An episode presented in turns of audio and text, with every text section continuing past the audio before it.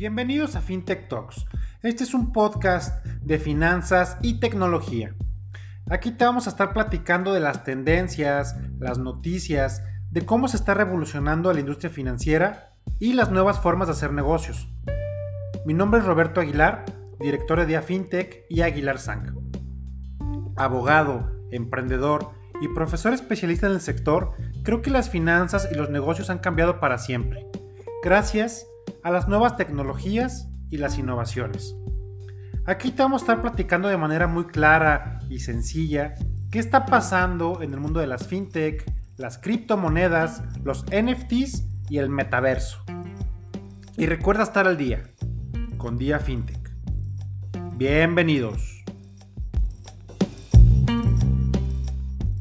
Este, pues Ali, pues muchas gracias por estar aquí el día de hoy con nosotros, aquí en nuestro podcast.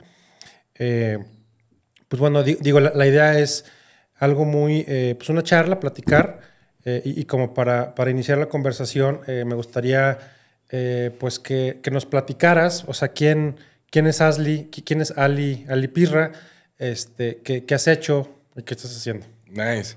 Primero que nada, un gustazo, Robbie. Estoy bien contento. Es primera chela en el podcast. Primera chela en el podcast, sí. Eso es una... Corona Light, si nos gustan este, sponsorear, a, todo dar, si no nos vamos a ir con, con, este, con Indio.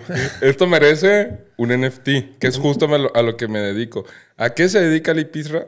Alipirra es un chavito que creció aquí en Guadalajara, que fue criado por cinco tías, y eso fue lo más bonito que le pudo haber pasado porque el hecho de que yo haya tenido cinco personas que no eran mis papás que me cuidaron, me dio mucha perspectiva a mí sobre las cosas buenas y las cosas malas.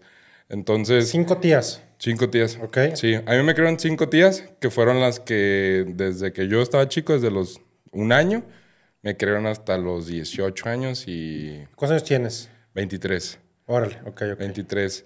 Eh, actualmente me dedico a todo el tema de cripto 24/7, estoy pegado a la computadora. Digo, tú y yo nos conocemos ya de hace casi más de un año. Sí. Entonces, me conociste ya en el tema. Anteriormente yo me dediqué siempre a temas de tecnología. Y cuando yo empecé a trabajar, yo mi primer trabajo fue de jardinero, güey. Ok. Este, aquí en Guadalajara. Sí, aquí en Guadalajara yo le ayudaba a mi tío. O sea, mi familia viene de Michoacán. Entonces, ellos vienen de Michoacán a Guadalajara, pues en lo típico, en busca de mejores oportunidades. Y mi familia es una familia muy grande. son 18 tíos. 18 tíos. Sí, son un montón. Uno de ellos vivía conmigo y con mis tías, entonces él es jardinero. Y cuando yo empecé a estar en la secundaria, que ya eran las saliditas, pues me daba mucha pena a mí pedirle a mi tía de que, oye, ¿me das para ir al cine? Ok. Y pues la respuesta es, pues ponte a trabajar. Claro. Mi primer trabajo fue de jardinero y ya después de ahí, pues empecé a agarrar trabajos normalitos como de mesero, que en el cine, que esto, que el otro. Ok, de jardinero. También trabajé en un tiempo cargando garrafones, entregando agua. Este... Y justamente ya cuando terminaron todos esos trabajos que eran oficios muy informales, pues dije, déjalo formalizo ya bien ya estoy más grande, en ese entonces tenía 17 años y la respuesta... ¿Cuándo empezaste a trabajar? Yo a los 14. Órale, ok. A los 13, 14. A los, mis tías tenían una fondita, yo les ayudaba ahí desde los 13. Ya a los 14 fue cuando yo le dije, pues, quiero trabajar con algo que no tenga que ver con Y ganar tu propio dinero. Y yo ganar mi propio dinero. Órale. Entonces, a los 17 fue cuando formalicé el, el yo trabajar y me metí directo en tecnología. ¿Por qué? Súper fácil. Todo mundo en el, eh, todas las personas en el mundo utilizan dos cosas: software y dinero. Todos. No hay forma en la que te pueda salvar. Por ejemplo, estos micros que estamos utilizando para grabar este podcast se compraron con dinero y están conectados ahorita a un software que está transmitiendo el audio para que las personas puedan ver después este podcast. Claro, sí, sí, sí. O sea, todos que usan dinero sí, que todos usan software no estoy tan seguro, pero sí, o sea, bueno, sí. Pero todo lo que usamos tiene software en algún proceso, por ejemplo, incluso una gorra se tuvo que haber diseñado y el diseño de, ese, de esa gorra, aunque no tiene nada que ver con software, por ejemplo, Nike, Nike produce tenis, pero son tenis con tecnología. No, claro, sí, o sea, lo que voy es que hay muchas sociedades rurales todavía que no tienen acceso a tecnología. Ah, correcto. A dinero, pues a lo mejor sí lo intercambian y tienen que comprar cosas, pero o sea, no sé, estoy, no sé, pensando en comunidades en la sierra, en los Wix, los Wixarrica, no sé qué, pues no van a usar software nunca, ¿no? Probablemente. Pero fíjate, ahí, hay un tema bien interesante porque ahorita que se desarrolla más la conversación la podemos llevar al tema de DeFi y tocar todo, sobre todo ese ejemplo. Por ejemplo, en África hay un montón de personas que viven en comunidades muy rurales, pero ahorita mucha gente tiene un celular y tiene acceso a internet. Ah, claro, sí, sí, sí, sí. Siempre y cuando siempre y cuando la gente tenga acceso a internet y un celular, no importa si estás en rural o si estás en algo como Nueva York, tienes las mismas oportunidades que otras personas en el mundo tienen. Por ejemplo, y, si quieres ahí ya nos metemos más al tema de cripto. Cuando yo empecé en tecnología, eh, empecé eh, enfocado muy al tema de Web 2, enfocado al tema de las startups, enfocado al tema de fintech y pues empecé a agarrar distintos trabajos. Ok. Muy X. Dije, dejé emprendo mejor. Hice una agencia de marketing. Duré con la agencia de marketing un año. Yo me di cuenta que las personas, muchos de mis clientes de la agencia de marketing, me eran desarrollos inmobiliarios. Y sí, sí, sí. Pues mi respuesta lógica fue, pues si yo hago buen marketing para que ellos vendan, pues yo también los puedo vender. Entonces, después me pasé al tema inmobiliario y después del tema inmobiliario, siempre lo conecté toda tecnología. Por ejemplo, cuando estaba en el tema inmobiliario, pues estábamos haciendo una startup que se llamaba Minot. El objetivo de esa startup era vender propiedades sistematizando digitalmente los procesos tradicionales que ahorita existen actualmente con el tema inmobiliario. Entonces, era cómo digitalizamos en un software de tres pasos el registro, por ejemplo, de la venta de una propiedad. Entonces, en ese tema se me hizo un poco aburrido ya después porque no conectaba mucho conmigo. Digo, tú me conoces un poquito y sabes que soy pues extrovertido, me gusta hablar mucho con la gente. Este, y no conecté yo mucho con la gente que pues ahorita tiene dinero para comprar una, una propiedad, sobre todo aquí en Guadalajara, que la gente pues arrebasa más de los 40 años. Sí, y, busca, y buscan, sí, sí, sí. Es diferente, el perfil es diferente. Sí. Y chistosamente, cuando yo estaba en el tema inmobiliario, vino una persona que me pidió que le ayudara a buscar departamento. Esta persona resultó, y la neta, fue pura suerte, que eres, fue un tipo que trabajó con Steve Jobs en el garage, uno de los primeros programadores. Ahorita, pues el tipo se dedica a viajar por el mundo, y como viaja por el mundo y es millonario y nada más se dedica a eso, pues usa mucho cripto. Entonces yo me acuerdo que cuando yo le cuando fuimos a las visitas a que yo le mostrara los departamentos. ¿Aquí en Guadalajara? Sí, aquí en Guadalajara. De hecho, el tipo venía llegando, me acuerdo, venía llegando de Australia. ¿Y cómo te contactó? ¿Por qué? Nos conocimos en un evento de tecnología que hubo aquí en Guadalajara, este, ahí en Andares. Entonces. Ahí lo pues, conociste. Sí, una persona, un amigo mío que es programador estamos en el evento y me dice, oye, me dice, ven, está una persona que necesita buscar departamento porque acaba de llegar a la ciudad. Órale. Quiere platicar contigo. Le dije, ah, pues claro, yo lo ayudo. Me senté a platicar con él. Un tipo muy, un personaje. O sea, un personaje, alguien raro.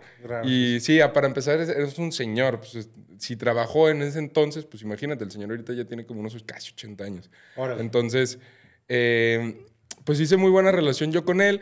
Cuando le empecé yo a buscar todo el tema de su departamento, cuando él me contó dónde había trabajado, yo le dije, todo lo que tú hiciste es lo que yo quiero aprender. Y pues no me la despegué y le dije, sí o sí me, vas a enseñar. Le dije, yo aquí estoy para ti, este, enséñame lo que sea. Y muy amable me dijo, ah, mira, vamos a un Starbucks. Y en un Starbucks me empezó a platicar más de su historia, lo que había aprendido y conectamos mucho. Yo le dije, mira, honestamente, pues este es mi contexto, esta es mi historia y esto es a donde yo quiero llegar. Entonces, conectó él mucho con de, pues no importa de dónde vienes, siempre es más importante a dónde vas. Y me dijo, el tiempo que yo voy a estar aquí, aquí estoy. Me dice, puedes venir a mi casa, este, eh, yo te enseño. ¿Cómo se llama? ¿Se puede saber o no? Prefiero no, decir el nombre. Va. Oye, y, a ver, y esto que dices de, bienes inmuebles, y, o sea, ¿cuándo fue en qué? O sea, digo. Fue hace tres años. Ok, a los 20. Sí, tenía 20 años yo. Y esta persona me, empezó a enseñar temas normales de tecnología tradicional, o sea, de Web 2, Lean Startup, todo ese show. Levantamiento de capital, que cómo las empresas en Silicon Valley levantaban dinero, contactos, producto, cómo crear producto. Okay. Y en una conversación que estábamos teniendo en, una, en su casa, me acuerdo que era un domingo, güey. Este, Nos sentamos en una chela, estábamos comiendo unos mariscos Y me dice, ya en mucha confianza, porque ya había confianza, ya tenemos como tres meses que todos los días nos veíamos. Órale. Y me dice, Ali, me dice, honestamente, siento que es una pérdida de tiempo todo lo que te enseño, porque yo no sé qué carajos estás haciendo en tecnología tradicional. Tú eres muy inteligente, deberías estar en cripto. Ok, Yo en 2016 compré Bitcoin. ok. Me, yo caí en un Ponzi scheme en el Ok. 2016, entonces a mí eso me dio mucho miedo. Compraste Bitcoin y lo perdiste todo ya. Sí, lo perdí Ok. todo. Este, también después invertí en otra cosa que era también con Bitcoin. Me fue mal porque pues, se llevaron la lana. Sí, había mucho Este, Ponzi scheme, sí. Todavía. Entonces, y, y todavía. Y es algo que no va a dejar de existir hasta que, hasta que cripto sea algo normal, que ya no lo veamos con unos ojos de... No, sí, sí, sí. O sea, digo, realmente el Ponzi Scheme va a existir siempre. Y cripto, pues es ot- algo más. O sea, el tema de Ponzi Scheme en realidad ah, es un tema de pues, jugar un poco con la ambición de la gente, etcétera. Seguir agregando gente al, al- al- al esquema. Y, y ya, ¿no? O sea, digo, digo no, no- no sé. O sea, yo, yo- yo no creo que este, porque Bitcoin o cripto, lo que sea, se consolide, si- significa que va a dejar de haber Ponzi Scheme. No, ahorita yo me hay- refiero a que va a dejar de haber enfocado a cripto, pero que va a seguir Sí, habiendo, claro. pues siempre va a haber. Sí, Van a cambiar las industrias con las que lo van haciendo, Ok. pero siempre lo va a haber. Entonces yo me quedé muy ciscado de ese tema y dije, nada, pues ya la verdad, este, creo que el tema de las criptomonedas no es para mí. Pero yo ahí seguía teniendo mi Bitcoin y todo, este, todo muy bien. Ya después me fue bien y fue como, ah, interesante, pero nunca le puse mucho más atención Ok. que, ah, mira, pues me fue bien y ya. O sea, Ok. nunca fue de que, ¿por qué? Ok, ok. Siempre fue de que, ah, qué chido, pero nunca fue por qué. Entonces, ya cuando yo estaba platicando con este tipo que te digo, eh, pues le dije, estoy abierto. O sea, le dije, estoy abierto. Le platiqué yo lo mismo que te estoy platicando a ti, me pasó esto en 2016, na, na, na, na. Y me dice, Ali, nada que ver cripto con lo que tú conociste. Ok. Me dice, si tú quieres, a partir de ahorita te empiezo a enseñar de este tema, pero deshazte de todo lo que ya tienes. O sea, para, que, para que te metas bien. Entonces, yo duré como un mes de que diciendo, no, sí, no, sí, no, sí, no. Porque, pues siempre en las cosas que yo he hecho me ha apasionado un montón. Este, me cuesta mucho incluso mantener la formalidad en cualquier cosa que yo hago porque me siento como un niño. Ok. Este, porque me gusta demasiado. Tú me conoces, tú me has Sí, visto sí, dar claro. Conferencias sí, y, sí, sí, sí, sí, y es... Sí, o sea, 24-7 estás en lo que haces. Me encanta. O sea. Yo podría hablar de esto no en un podcast de una hora, pero hablar dos, tres, cuatro, cinco, seis, siete horas. Sí, claro. Entonces, pues yo le dije, mira, yo soy bien apasionado, en- déjame pensarlo. Lo pensé, tomé la decisión y le dije, va. Ok. Me empezó a enseñar primero Ethereum. ¿Eso en qué año fue? Eso fue en el 2020, en el 2020 a finales. Ok, en plena pandemia. Sí, en plena pandemia. Estábamos encerrados. Eso también me sirvió mucho porque pues él no podía salir tanto. Entonces, ni yo tampoco. Era de que... Y él estaba aquí en Guadalajara. Sí, él estaba aquí. Pues es que yo le ayudé a rentar el departamento en el que estaba. Ah, ok, va. Entonces, pues yo también sabía de dónde, ¿sabes? Ah, eh, Te digo que existió la relación. Sí. Entonces, me empezó en primero a enseñar sobre Ethereum, sobre contratos inteligentes. Me enseñó cómo él, por ejemplo, de, lo que él ya tiene, cómo vive, cómo genera su propio flujo. Y eso fue lo que a mí más me llamó la atención en aquel entonces, que él me dijo... ¿Él "Ali, generaba su propio flujo con cripto? Sí, Ok. o sea, y, y me acuerdo que perfecto me lo dijo, me dice, es que Ali, con cripto tú puedes ser tu propio banco. ¿Qué necesidad ok, de estar ok. confiando en un banco? Sí, claro, sí, sí, sí. Ya. Entonces, eso me llamó mucho la atención. Sí, digo, y también ya 2020 finales, o sea, ya, ya habían pasado muchas cosas que de cierta manera había como que depurado el sistema, ¿no? De cripto al menos, o sea, ya, ya había pasado, o sea, varios como Ponzi, varios este, eh, exchanges que eran Sí. Ponzi o que, que eran falsas. No sé si viste la- el documental este de- que está en Netflix, no me acuerdo cómo se llama, pero que es el, un... que era en su momento era la cripto exchange más grande de Sí, Canadá. Brigada FX, algo así, ¿no? No, no, bueno, no se llama así. La Gran Caída, algo así se llama, ¿no? Algo así. Este, Sí lo he visto. y- De Canadá. de Canadá, de que, era- Canadá. Que el, que se supone que vendieron un montón de cripto, que después se supone que el, el CEO se muere en, en- en India y todos decían que no, que no se había muerto. Y al final resulta que la Crypto Exchange pues, era una página nor- web normal que des- comprabas cripto, si te cobraban y te llegaba un mail diciendo que ahí, ahí estaba tu Bitcoin y a la mera hora no, No había nada. usar. No, no había nada. O sea, era, era un scam. O sea, no, no compraste Bit- Bitcoin, compraste nada. Sí, todo el dinero se, lo- se lo llevó Sí, sí, sí. ese güey. Sí. Sí. sí, sí, sí, me acuerdo. Ah. Este, Pero o sea, digo, ya en ese, o sea, 2020, finales, todo eso ya había pasado, ¿sabes? sí, pero también tiene mucho que ver por, por el tema... Bitso, Bitso también ya estaba, ya estaba, ya estaba fuerte, ya, ya podías comprar a través de Bitso. O sea, ya había como que más, Regulación. no tanto regulación, pero ya era más fácil, ya era más accesible como Ah. entrar al, al mundo cripto. Si te vas al 2013, 2011, No, pues con una 2012. paper wallet, o sea... era, era muy difícil comprar. De hecho, hace rato tuvimos a, a una persona que se llama Manuel Flores, no sé si lo conozcas, que él es el de, el de la comunidad de Bitcoin Monterrey. mm, me suena. Ah, Bueno, aquí. eh, a él le tocó comprar Bitcoin en el 2013, creo, y dice que era a través de. Tenía que abrir una cuenta de banco en Estados Unidos y mandar dinero a no sé qué de China. Y así era, así era, así, era- así, así se hacía, pues. No había de otra. Pero 2020, para acá, pues o sea, ya es muy, mucho más accesible, pues, Sí. al usuario. Sí, pues conforme han pasado, por ejemplo, incluso ahorita este, está el estándar nuevo, no me acuerdo cómo se llama, a lo mejor me equivoque, pero es el RC 4774, algo así. Ok. Este, y ese estándar lo que permite es un nuevo tipo de wallet con el que puede ser más fácil. Al final del día, ahorita... Más fácil que comprar que Bitcoin No, o ser cripto. usuario en Ah. cripto.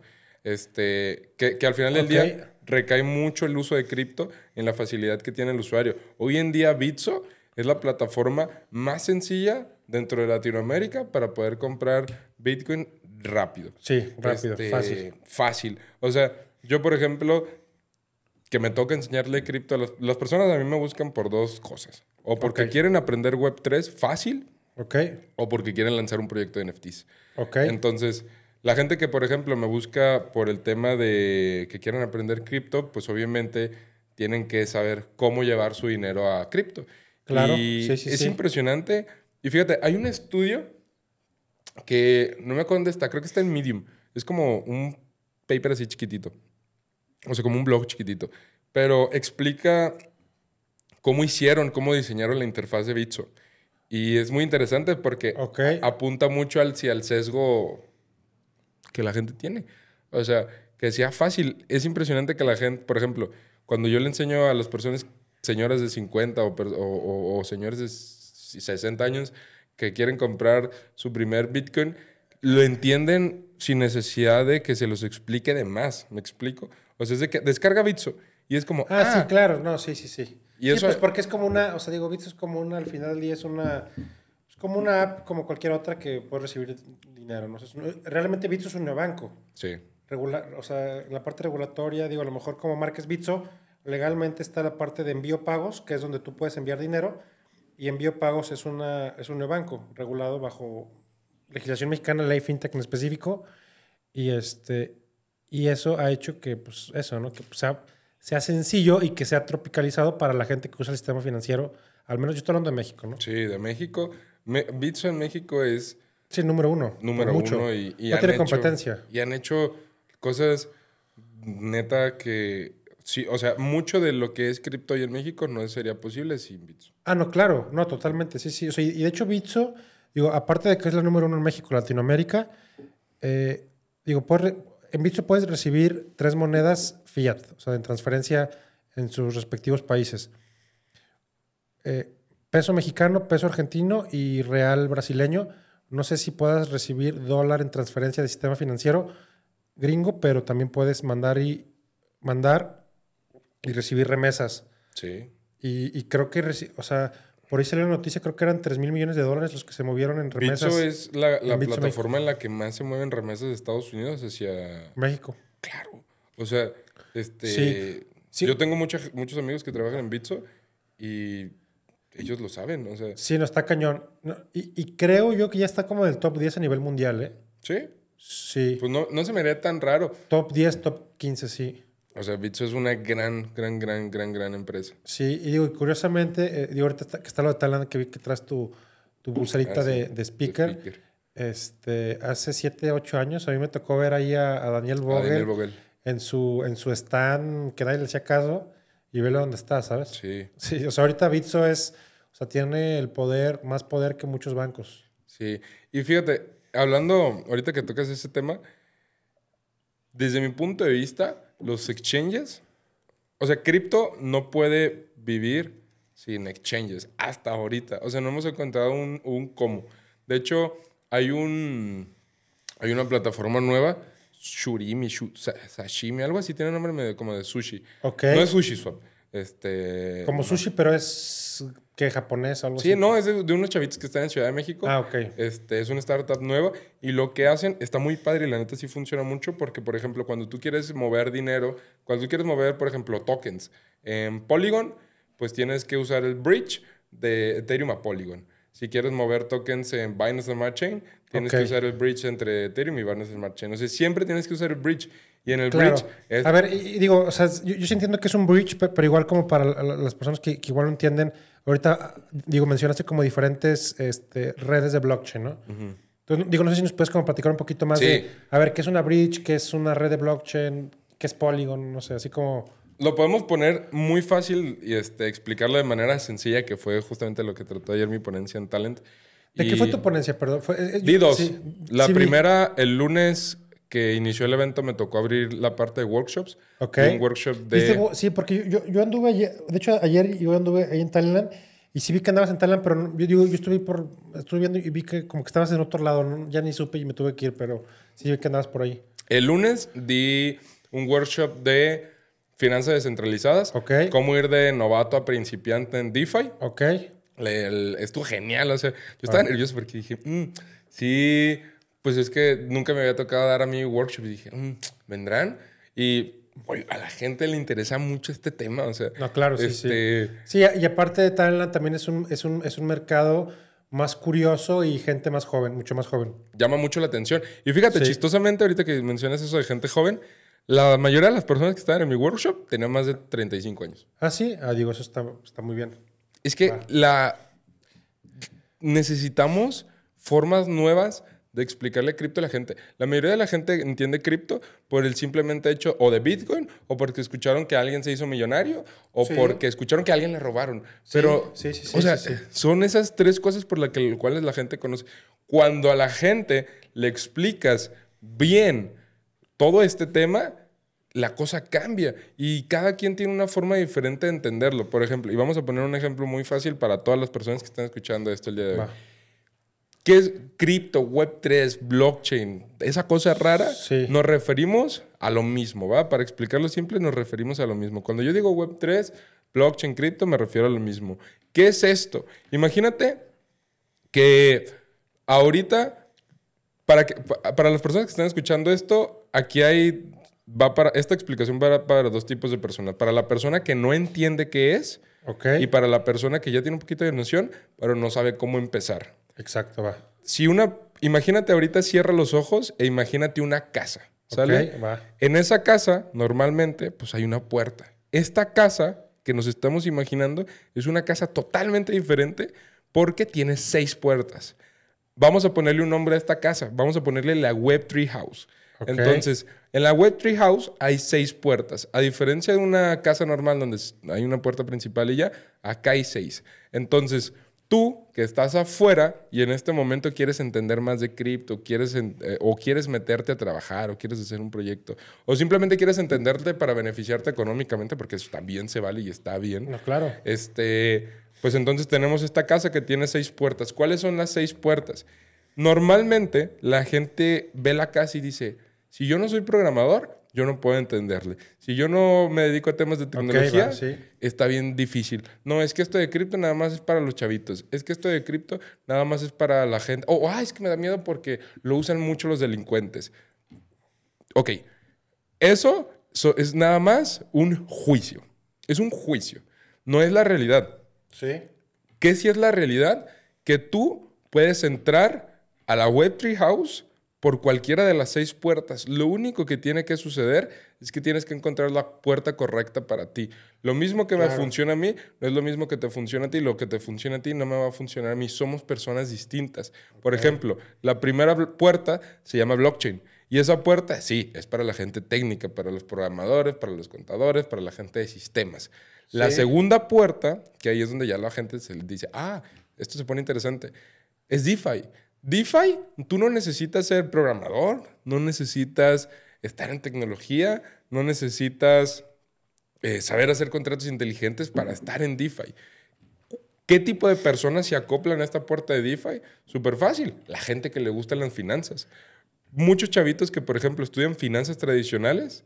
Ok, cuando, o sea, cuando dices DeFi, digo, te estás refiriendo al, al concepto de finanzas descentralizadas, pero no entiendo, o sea, como cuando dices que entran a través de las finanzas descentralizadas, ¿te refieres a que entran por curiosidad? ¿A qué es eso? ¿A qué es eso? Sí, porque dentro de Web3 hay seis puertas que son seis categorías. Okay. Entonces, por ejemplo, para ahorita ponerlas así, enumerarlas todas y entender el ejemplo, la primera es blockchain, la segunda es DeFi, la tercera es NFTs, la cuarta es DAOs, la quinta es metaverso y la sexta es Play to Earn. Esas son las seis categorías actuales dentro de la web. Ok, ok. ¿Y, la exchange dónde la meterías? ¿Una exchange? en DeFi. o sea, en DeFi. ¿Por qué, ¿Por qué en DeFi? Porque estamos hablando de finanzas descentralizadas y ahí es un ecosistema gigante. Dentro de las finanzas descentralizadas, para que un usuario tenga que, que tenga que ir a DeFi, sí o sí, la, sí o sí, tiene que pasar por un exchange. Sí o sí. Porque dentro de cripto existe algo que se llama fiat in y fiat out. Entonces, tiene que haber fiat in y la entrada siempre va a ser un exchange. Y el fiat out siempre también va a ser un exchange. Yo quiero tener, por ejemplo, Ethereum. Pues entonces, con peso mexicano, yo que soy mexicano, pago el Ethereum, tengo el Ethereum, sube y si gano, pues que es lo que normalmente la gente hace, lo vende y después quiere usar ese dinero. Entonces, fiat in y fiat out, siempre por un exchange. Y eso cae en la categoría de DeFi. En NFTs, por ejemplo, es para las personas que tienen un perfil más creativo. Las personas que, por ejemplo, estudian merca, que estudian comunicaciones, que les gusta todo el tema literalmente de creatividad, artistas, por ejemplo, encajan perfecto en los NFTs. Simplemente es cuestión de, ponerles el ejemplo indicado para que ellos lo entiendan, para que se pongan a hacer en esta tecnología. Por ejemplo, Shootout a, a Nana que ahorita anda en Talentland, le está yendo muy a Nana. Ok, no, sé quién es. Es una chava que es artista. Ok. Y ahorita le está yendo muy bien con el tema de los NFTs. Este, su marca está creciendo demasiado. De hecho, van a mandar ahorita uno de sus NFTs a la luna. Ahora, este, es Anana, un artista, y eh, se metió el tema de NFTs. Sí, sí, sí. Y a mí me gusta mucho su, su, caso, pues su historia. porque es una persona que, pues, nada que ver con tecnología. Ella, este, creo que era artista, algo así.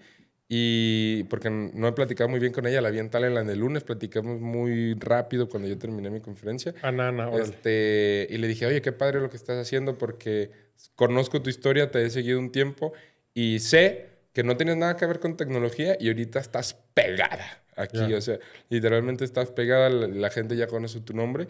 Y esos son casos interesantes, porque prueban y demuestran que no necesitas ser programador, que, porque eso es lo que normalmente la gente tiene, es un juicio. Por ejemplo, la puerta de las DAOs, que es la cuarta puerta, es para la gente que le gusta más el tema de administración, que estudió en un MBA, que le gusta el tema de management, que estudió negocios internacionales, gente que le gusta la administración, incluso, por ejemplo, gente que está acostumbrada a trabajar dentro del sector público encaja perfecto en el tema de las DAOs. Sí, abogados. Abogados, contadores, servidores públicos encajan perfecto en esa categoría. Ya las últimas dos, que es Metaverso y Play to Earn, son categorías que desde mi punto de vista están muy nuevas, muy experimentales, o sea, mucho más experimentales. Si de por sí los NFT son una tecnología experimental, estas son tecnologías todavía más experimentales. O sea, sí, pero por ejemplo yo te diría que a lo mejor en Play to Earn o Metaverso, digo, por ejemplo, para mí, Roblox para mí es un metaverso, digo, no, sé si para ti. Mi, mi, sobrino tiene seis años y desde los cinco yo creo que juega ahí en Roblox y construye y socializa y mm, este, o sea, para mí Roblox es un ejemplo a lo mejor muy básico pero de un metaverso, ¿no? Entonces, este yo también siento que, o sea, a lo mejor hablando de mi sobrino, cuando él tenga 20 años, pues él para él va a ser de lo más normal este, está en el metaverso, ¿no? Sí. Sí, bueno, era. Sí, pausa. a ver, entonces, recapitulando. Web, eh, Web, 3, Web House, que es como lo dijiste. A la casa, sí. A la casa, o sea, para entrar a quien no ha entrado a este mundo de cripto, blockchain y, ¿qué más decías? De DeFi. Son seis puertas. La primera es blockchain, la segunda es DeFi. Eh, DeFi. La, tercera, es NFTs. NFTs. La cuarta es DAOs. La cuarta es La quinta es Metaverso. Y la sexta es Play No importa por qué puerta entres, lo importante es que entres, porque todo lo que se está haciendo tiene cripto en el centro, que es la razón de las cosas. Y una vez que también ya estás adentro de la casa, pues ya convives con la gente que está dentro de la casa. Claro, no, y, sabes que también, digo, a, a, lo mejor tú estás hablando, bueno, o a lo mejor de las dos formas, desde un punto de vista de que a ah, nosotros como mortales, ¿no? O como personas físicas, ¿no? Pero también, o sea, la, realidad es que todas las empresas grandes ya pasaron por esas puertas, ¿sabes? Ya están adentro de la casa. Sí, que eso es, lo, eso es lo más interesante para justamente para un mortal. Porque una vez que entra, si hubo, por ejemplo, si, la, si Bitso entró por la puerta de DeFi y hay mucha gente de Bitso, suponiendo el ejemplo, pero hay mucha gente de Bitso, pues adentro ya de la Web3 House, y tú entras por una puerta nueva, que es el metaverso, pues una vez que ya estás adentro, hay oportunidades, porque una vez, o sea, todos entran a la misma casa. Y eso es lo importante, por ejemplo, a mí me pasó con los NFTs, que me subí en el momento correcto. ¿En qué año te subiste? En el 2021. Ok, sí, pues fue cuando fue el boom. Fue cuando fue el boom. Entonces, me monté en el momento correcto, con la gente correcta y ejecutamos las cosas correctas. Sí, sí, sí. Eso fue literalmente la entrada a que yo... ¿Todavía tienes amigos o ya? O ya? Sí, pues aquí está, mira. Ah, ya, ya. De hecho, yo soy amigos. Sí, tú también tienes un amigo. Nomás que la neta nunca lo... O sea, a ver. Acá presumiendo la, la wallet poderosa. Qué chido. Ah, tienes... nene mal. Ah, ¿te acuerdas que tú me compraste uno, el de... Yo también tengo uno de esos de Robbie... No me acuerdo si era Robbie Aguilar. ¿Te acuerdas que tú me lo compraste y después te lo pagué? ¿Te acuerdas el de... Ah, sí, cierto. Las direcciones estas. Yo también tengo Robbie Aguilar o... Un ENS, un INS. Ajá. Uh Sí, el nene malo, pues e, esto también al final del día es un NFT, que es el un nombre de dominio.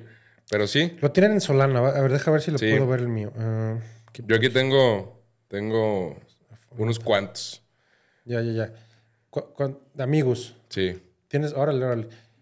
¿Cuánto cuesta ahorita un Amigos? Ahorita el flor está en punto .8 solanas. Este, que de hecho, justamente lo, acaba de hablar el flor porque estaba con una persona que es un artista que está muy pegado, tiene una, galería en Landmark y quieren ah. hacer todo lo, que está ahí, pues NFTs y todo el show. Y ahorita justamente le dije, mira, para que... ¿en, cuánto está, ¿En cuánto está el sol ahorita? Solana, uy, ahorita está como en 23 dólares. Sí, o sea, están en... Digo, un peso está 350 pesos un, NFT. Más o menos. Sí. A ver, perdón, antes de pasar al siguiente, bueno, como el tema de NFTs, que es lo que me gustaría como ahondar más. Hace rato estabas hablando del el bridge y de Polygon, todo eso. No sé si como podrías explicarnos, pues a, los que a lo mejor no entendemos bien, qué es el bridge, por qué es necesario tener un bridge para brincar eh, de una blockchain de Polygon a otra. Sí, y es una muy buena pregunta porque podemos poner un ejemplo muy sencillo. Imagínate que las blockchains son como países. Entonces, eso... Lo tengo listado en 5 soles que nunca, lo voy a vender, pero ahí está. Yo el otro, el otro día vendí uno que estaba como en 12 sol. ¿Lo vendiste? Sí. Sí, no sé, o sea, realmente no... o sea, tengo... La verdad todavía tengo varios, ¿eh? O sea, en Solana tengo, o sea, que yo compré realmente fue este de, de, de, Psycho Mushroom, se, llama todavía.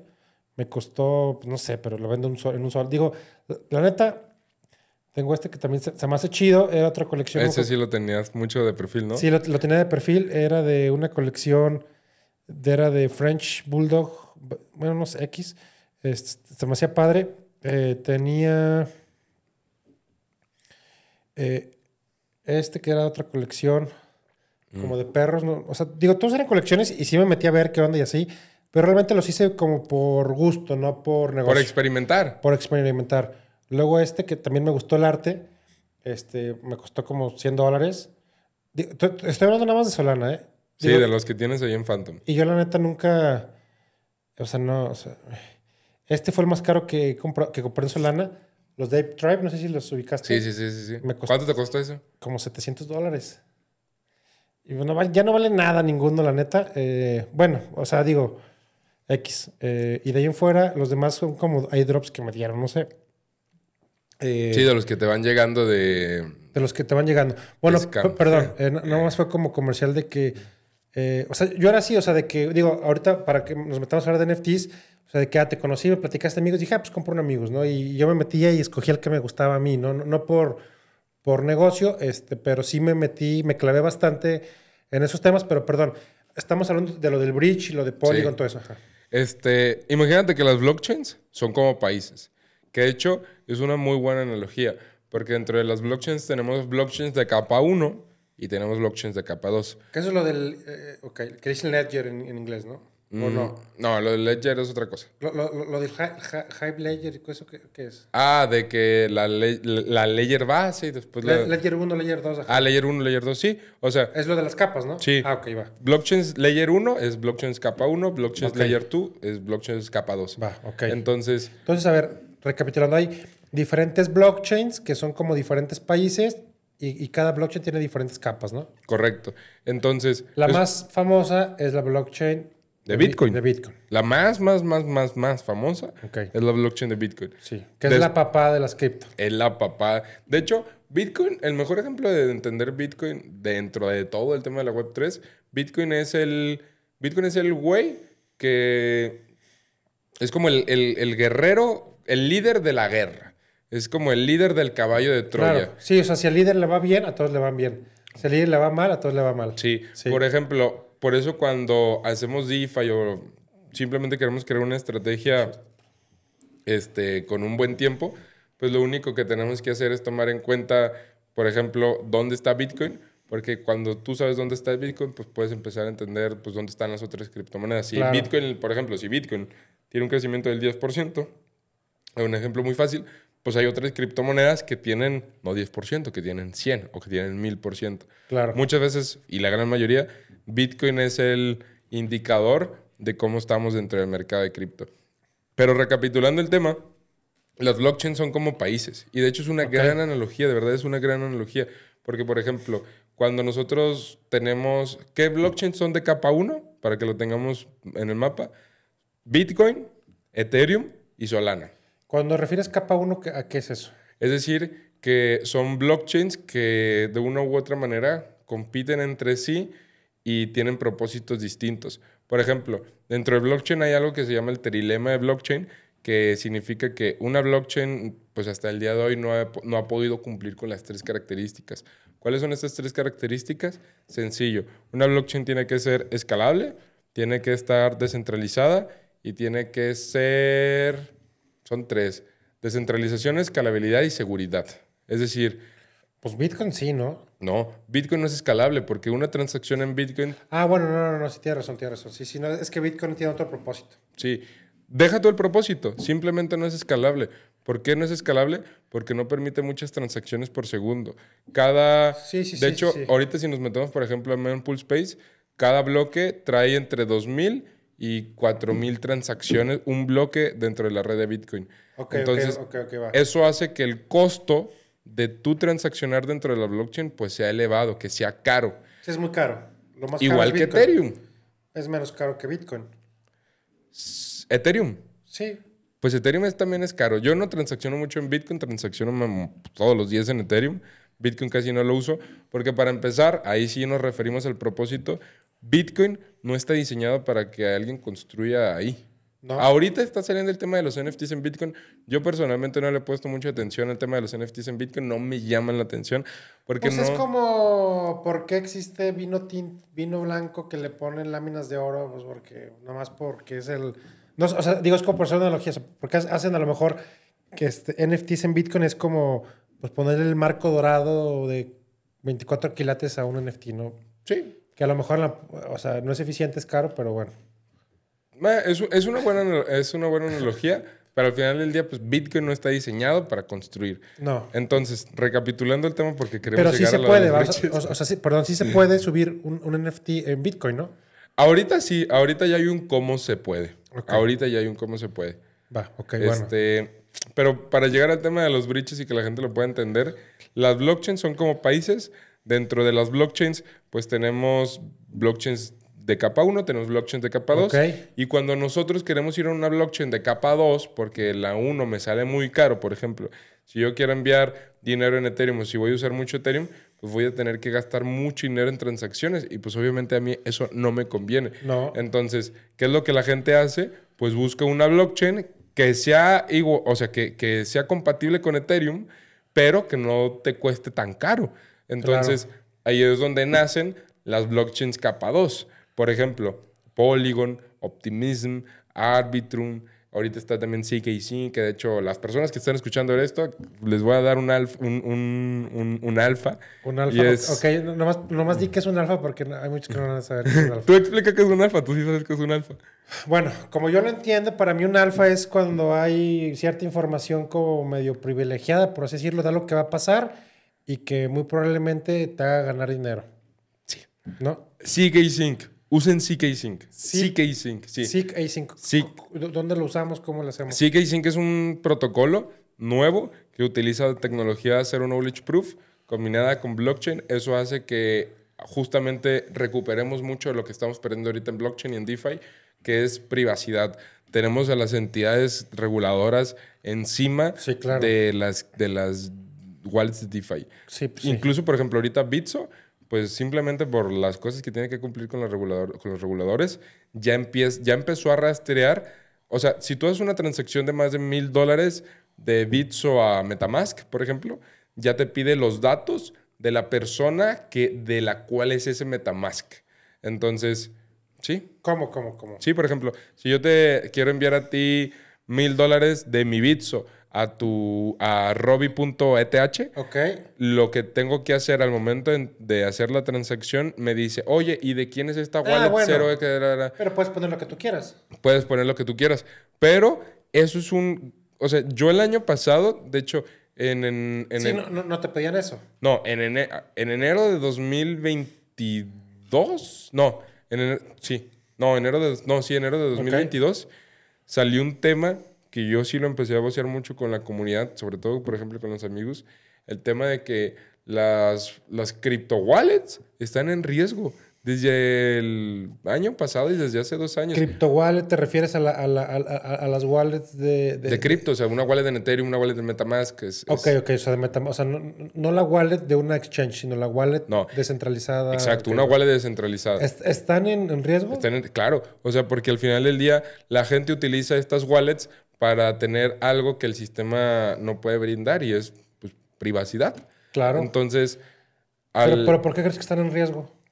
Porque hay mucho empuje del, tema regulatorio para que de una u otra manera el Estado tenga un rastro de sí, quién pero siempre, siempre y cuando pases por la centralización. Sí, que una, pero tienes cripto exchange centralizada. Pero tienes que pasar por, o sea, no hay, la única forma es que tengas tu cripto por alguna razón en alguna exchange, eh, bueno, perdón, en alguna wallet descentralizada y no tengas que pasar por ninguna Pero ¿cómo conseguiste ese dinero? Lo tuviste que haber igualmente rampeado por un exchange. Híjole, eh, o sea, la única forma la única forma de conseguir Bueno, o sea, bueno, o sea, sí te entiendo, sí te entiendo. Pero ¿qué pasa si yo tengo, o sea, que ahí te va, ¿qué pasa si yo tengo eh, no sé, eh, 5 mil dólares en Ethereum en mi Metamask por X razón que yo tengo ahí guardados desde el año antepasado. Yo se lo mando a otra wallet descentralizada, no va a pasar nada. Sí, no pasa nada. A otras entre, entre La bronca que, que, dices de la parte regulatoria que te están empujando es cuando tú pasas por un exchange. Pero, ajá. Por el tema de que así de regulación, ¿no? Sí, pero si, si, si estamos en el punto de que queremos usar una crypto wallet porque queremos más privacidad, pues significa que la voy a estar usando constantemente. Entonces, tanto voy a hacer fiat in como voy a hacer fiat out. Entonces, de una u otra manera, volvemos a lo mismo. Tenemos que pasar sí o sí o sí o sí o sí por un exchange. Sí, sí, sí, sí, sí. Ok, ok, va. Ok, a ver, ¿y pero qué onda con lo de la bridge? No, no Vamos a llegar a lo del bridge. ¿Qué es? ¿Qué es? Este, un bridge es si tú, por ejemplo, vives en, la, en el país Polygon y yo vivo en el país Ethereum, pues el dinero que yo tengo en el país Ethereum, pues es del país Ethereum. ¿sí, no puedes comprar en el, en Exacto. o sea, yo, por ejemplo, En, en, aquí en México, pues tú y yo pagamos con pesos mexicanos. Si estuviéramos en Colombia, pagaríamos con pesos colombianos. Lo mismo pasa con las... Entonces el bridge, por así decirlo, es como esa es el puente. sí, digo, bridge en inglés es puente, Y por así decirlo, es como ese puente que cuando pasas ese puente sea, es como una casa de cambio, ¿no? Ajá, Sí, ¿no? O sea, sí, porque lo que... o sea, técnicamente cómo funcionan los bridges es que son dos cajas negras. Tú imagínate dos cajas negras. Eh, y de hecho, fíjate, los, los bridges, ojo para las personas que están escuchando esto, estamos hablando de esto no significa que los promovamos tanto. Yo no promuevo tanto los breaches porque justamente los breaches son lo más peligroso dentro Sí, del es mundo muy peligroso, cripto. es muy peligroso. Pero ¿sabes por qué? No. Por cómo funcionan.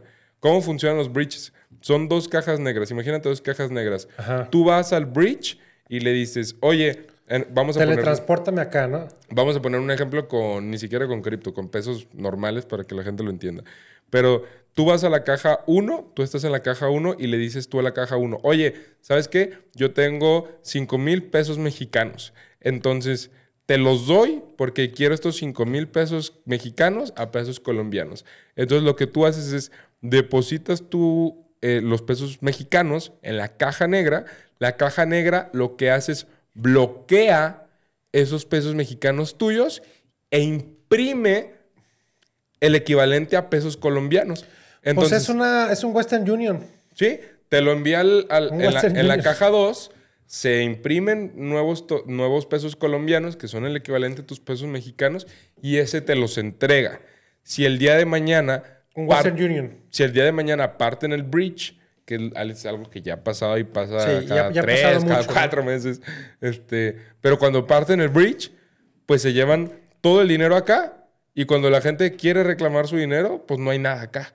Claro. Entonces, son muy peligrosos por el simplemente hecho de cómo funcionan. Y justamente por eso este tipo de productos como el que te digo, que no me acuerdo cómo se llama, Sashimi, algo así Ok.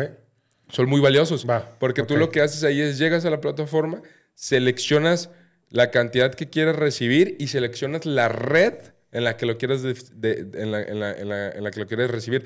Red es igual a blockchain y ya saben que blockchain es igual a de país. Entonces tú llegas a la plataforma, le pones quiero 5 mil pesos que me los mandes al país tal, al país Polygon, al país Ok. Arbitrum, al país Optimism, pagas y te lo envían. Y es una manera muy bonita en la cual están resolviendo un problema que tenemos dentro de la industria y es el hecho de que la gente pierde mucho dinero cuando usa los bridges. Claro. Va, gracias. Entonces ya quedó ahora sí resuelto el tema de los bridge.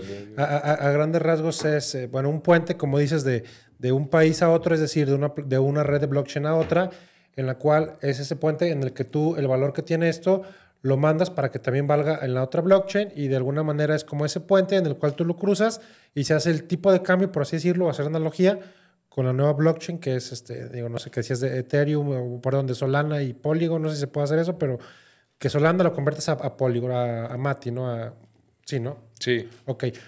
Va. Oye, y a ver, entonces, este, a, lo que quiero llegar con todo esto es, a, y a ver, los NFTs, ¿qué onda? O sea, ¿qué, qué es un NFT? ¿Por qué está bien padre? ¿Por qué está creciendo tanto? Después de la burbuja, bueno, no la burbuja, del crecimiento tan grande que hubo, ahorita, y obviamente también derivado del cripto invierno, pues ha habido una baja, no, ya no es lo mismo, pero bueno, ahí están, siguen subsistiendo los proyectos fuertes, hubo una depuración del mercado, obviamente, y ya estamos viendo aplicaciones más reales, más prácticas de los NFTs. En tu, en tu, en tu, en tu caso, amigos, o lo que tú estás haciendo de NFTs, ¿qué, qué, qué es un NFT?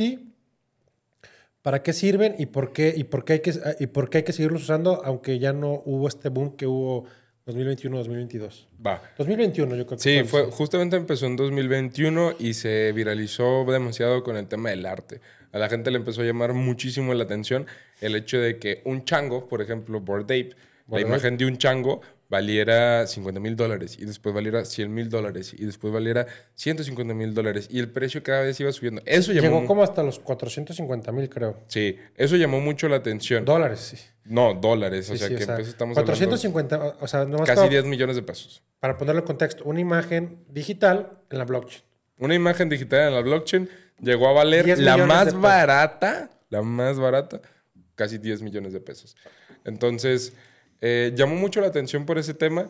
También recordemos que la tecnología tiene sus etapas y tiene sus casos de uso. Por ejemplo, al principio block Bitcoin se utilizaba principalmente para comprar cosas en la Deep Web. Ahorita ya se utiliza sí, y ya, sí. por ejemplo, ahorita los bancos utilizan Bitcoin para resguardar dinero.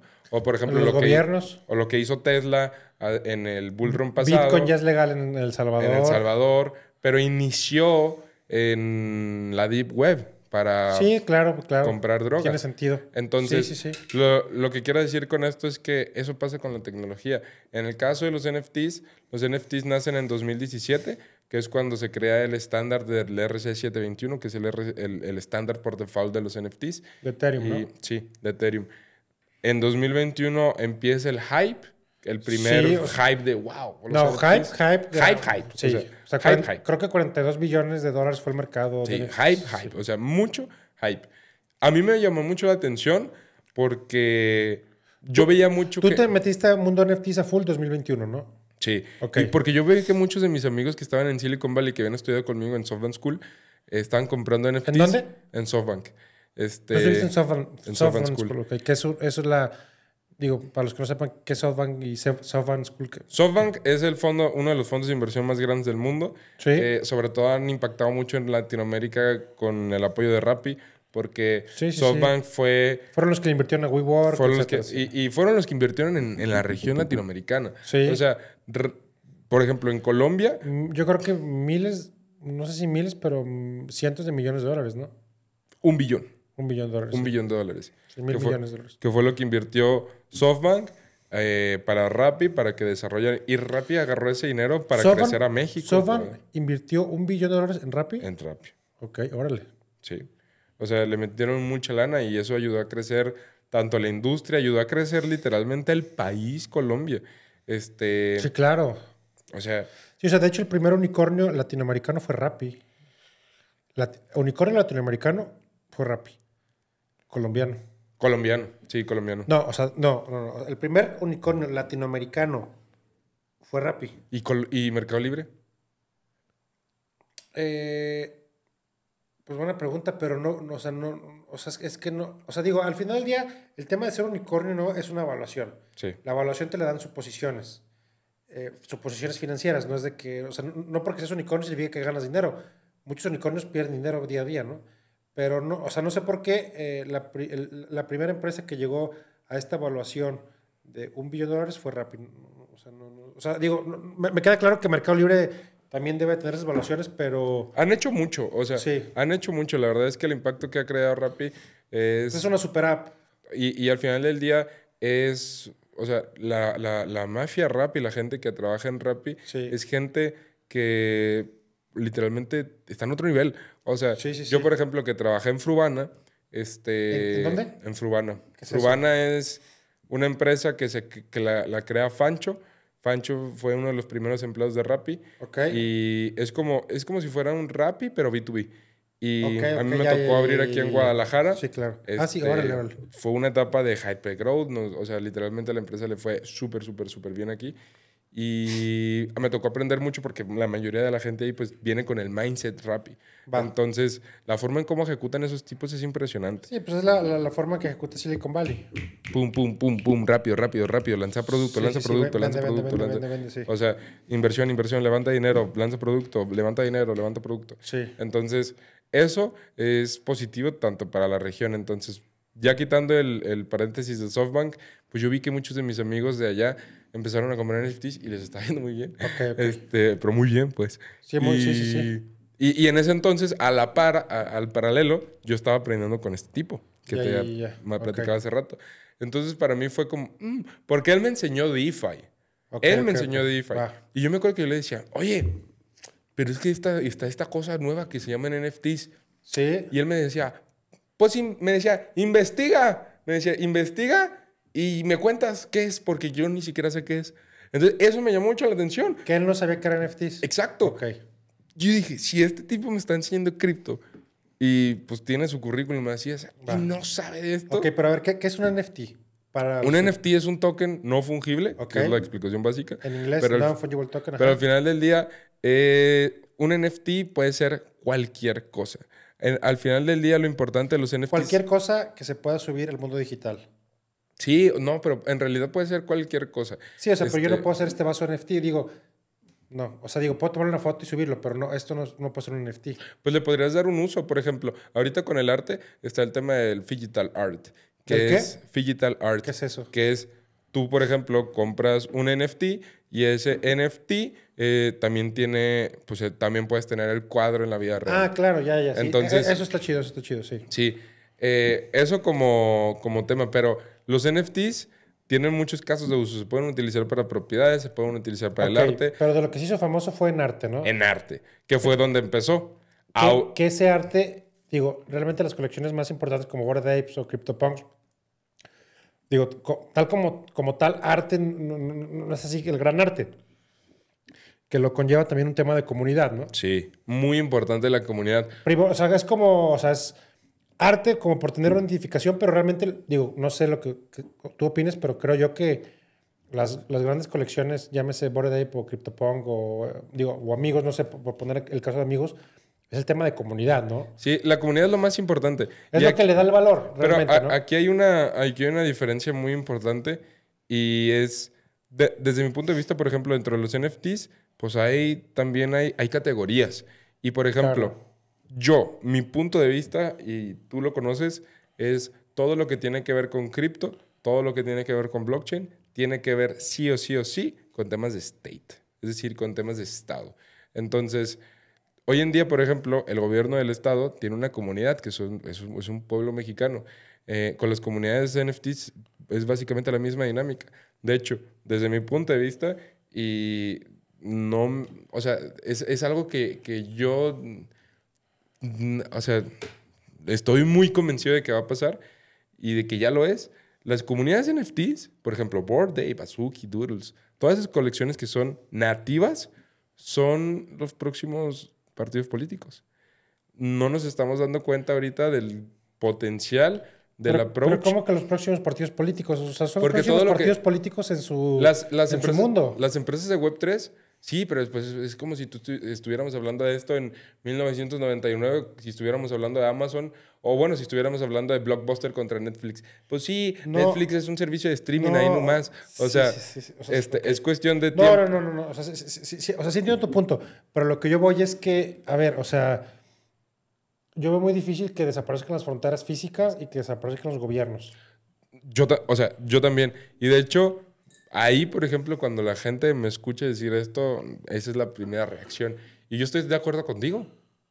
O sea, lo que yo estoy diciendo también estoy de acuerdo mientras contigo. Mientras China, mientras es que, Estados Unidos. Es que, a ver, hoy en día, hoy en día las empresas más grandes del mundo son empresas de tecnología, pero eso no significa que las empresas tradicionales hayan dejado de existir. Sara sigue existiendo. Ah, claro, O sea, hasta la tiendita de la, esquina sigue existiendo.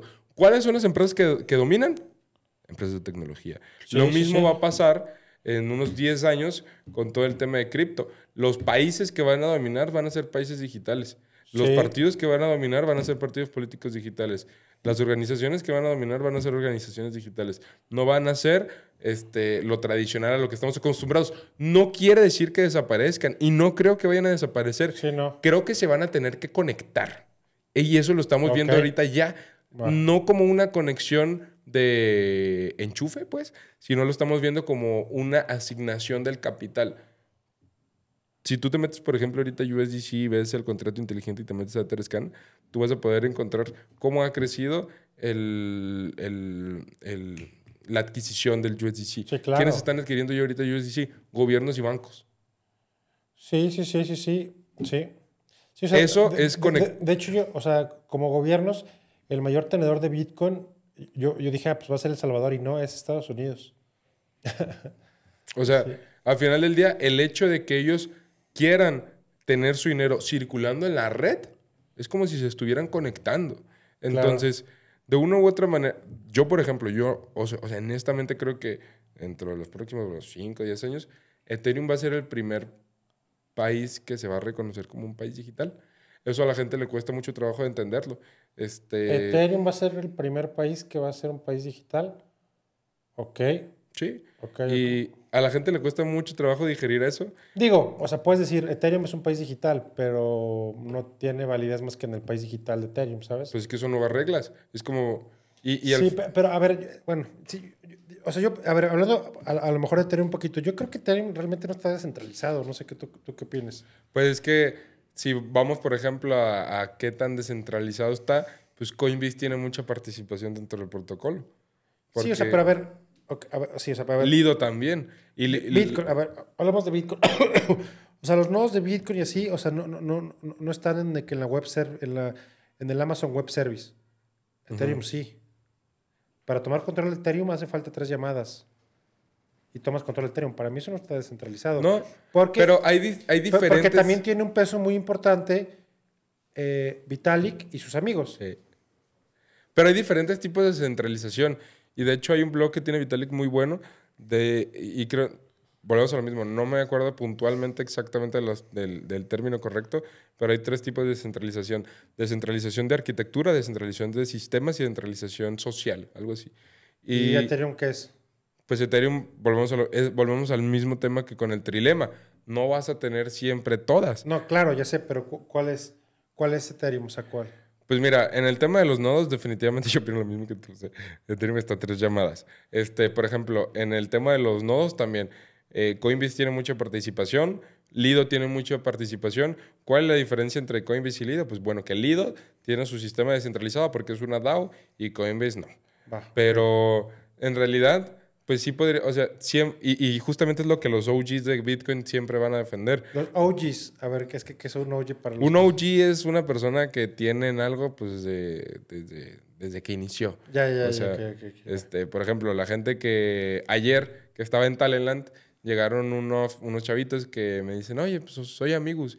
Los mintí desde el día del mint. Son, son OGs. O sea, Claro, ya, ya, ya, bueno, Entonces, ese es un OG. Claro. Y es justamente también lo que defienden mucho siempre Bitcoin. Va. Bitcoin va a ser siempre lo más descentralizado. Claro, yo, o sea, yo estoy totalmente de acuerdo, sí, va. órale. Siempre. Y yo también estoy de acuerdo con que Ethereum no está 100% descentralizado. Claro, va. Ok. Vale. Oye, a ver, ya, ya nomás como pa- para concluir, este, como, ¿qué, puedes recomendarle a las personas que se quieren meter al mundo de los NFTs? Y si sí, con- si, si- si tu recomendación es que sí se metan, ¿por qué? Porque esto va, o sea, es por ejemplo, por, y, y no con los NFTs, creo que vamos a dar el mensaje a cripto. Ok, va. Si tú no aprendes cripto o si no aprendes mínimo a usar una wallet de DeFi, vas a ser un analfabeta financiero dentro de los próximos 10 años. Y todo el Sí. mundo usa dinero. Sí. Entonces, si no sabes usar el dinero, estás frito. Sí, por eso la gente debería de aprender finanzas descentralizadas, por eso la gente debería de aprender DeFi. Además también que pues ahorita el dinero está cambiando de manos y pues puedes poner tu mano para que caiga la tuya. O sea, Claro, claro, claro. eh, sí, es sí. también mucho del... Sí, es como, pues, métete, o sea, es, es, va, ok. Es mucho también del, del beneficio. Y es lo que la verdad a la mayoría de la gente al principio le llama la atención. Sí, claro. A la gente, y eso pasa, por ejemplo, en países como México. Pero en Argentina la gente utiliza cripto porque les conviene. Sí, porque no hay de otra, es una necesidad. Sí, Exacto. sí. Venezuela, Argentina y Venezuela son buenos, buenos ejemplos. Exacto. Entonces, es al punto al que voy. Más allá de que tú vayas a conseguir ganancias con esto, puedes conseguir libertad financiera. Y libertad financiera no significa que ahorita todos vayamos a comprarnos un Lambo y que nos demos un paseo allá en Andares y que nos vayamos a todos los restaurantes. Eso no es libertad sí, no es de que financiera. trabaja, o sea, sí, sí, sí, sí. sí. Libertad financiera es que tú con tu dinero puedas hacer lo que tú quieras sin necesidad. O sea, que, que no haya censura, que no haya restricción, que no haya límite. Eso es libertad financiera. Hoy en día con el sistema tradicional no tenemos libertad financiera. Y países, por ejemplo, como Argentina, como Venezuela, ya son testigos de eso. Incluso países primermundistas como Canadá, que también tuvo de, de, este, de tubo de retiros, lo vivieron. Y Wow. es gente también que empezó a meterse más el tema de cripto. Por eso la gente debería de aprender cripto. Porque hoy en día no, el dinero que tenemos no es dinero que nos pertenece y con cripto nosotros tenemos la oportunidad de pertenecer a un sistema que es diferente al que ya existe Sí. y donde tenemos más libertad y también el sistema es mucho más justo. Ok, Por eso la gente debería de estar en cripto. Súper, Ali, muchas gracias. Bueno, ya nada más como para, para despedirnos, si alguien te quiere contactar, este, seguir lo que haces, los, eh, los cursos o quieren sacar su colección de NFTs, ¿cómo te pueden contactar? Me pueden googlear este, por todos lados como Ali, A-L-I, P-I-Z-R-A, Ali Pizra. Ali Pirra. Que de hecho, pues está aquí, Ali Pizra. Ali Pirra. Me pueden encontrar este, en todas las redes sociales. Normalmente uso ahorita más Instagram. Sí, es lo que más se mueve, va, sí. Es donde estoy más movido. Sí. Y, Estás como Ali Pirra, ¿no? Va, Ujú. ok. y la verdad es que doy el mensaje para la gente. Cuando empezamos a aprender de esto, pues es como que complicado. O Sí. nos da miedo preguntar porque es un tema nuevo. Es complicado, o sea, digo, yo, yo- yo- yo cuando compré mi primer NFT me tardé como dos días, cuatro horas en total por hacerlo, porque no, o sea, digo, si no lo has hecho, no está tan fácil. Una vez que lo haces, ya está, pero está padrísimo aprender. Sí, entonces, cualquier duda que la gente tenga sobre cualquier cosa, yo siempre les contesto. Porque necesitamos más educación. Educación. O sea, si un país no se puede desarrollar sin educación, ¿estás de acuerdo? Entonces, si queremos que no haya tantos Ponzi schemes, si queremos que la industria tenga más casos de uso que no sean solamente imágenes, si queremos que la industria crezca, necesitamos sí o sí educación. Y eso significa que la gente use las cosas y pregunte más. Entonces, cualquier duda que tengan las personas, estoy yo en las redes sociales, siempre estoy contestando. Y pues que la gente también gane dinero con esto. Creo que eso también cuando la gente ve los resultados, dice, ah, entonces sí, sí, me gusta, está interesante. Pues muchas gracias, Lee. No, muchas gracias a ti, Robbie.